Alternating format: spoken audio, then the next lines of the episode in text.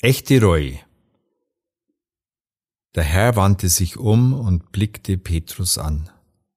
Und Petrus erinnerte sich an das Wort des Herrn, wie er zu ihm gesagt hatte, ehe der Hahn heute kräht, wirst du mich dreimal verleugnen. Lukas Evangelium Kapitel 22, Vers 61. Petrus und Judas im Vergleich. Wir kennen beide gut. Sie gehörten zu den von Jesus auserwählten zwölf Aposteln. Petrus war bekannt als derjenige, der immer etwas zu sagen hatte und sehr überzeugt von sich war.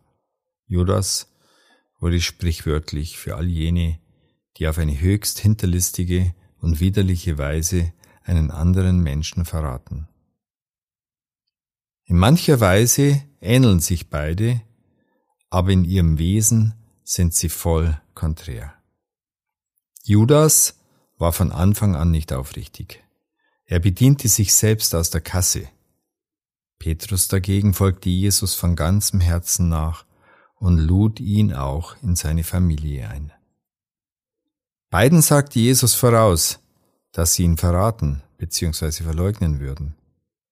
Beide wollten dies nicht wahrhaben.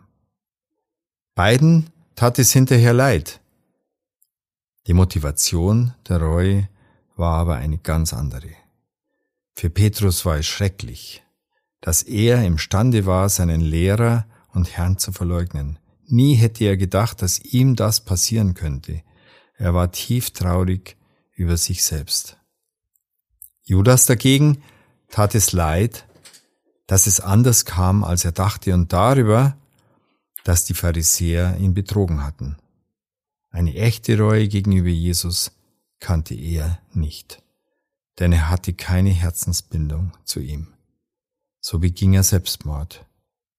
Petrus aber wurde von Jesus selbst wieder völlig hergestellt.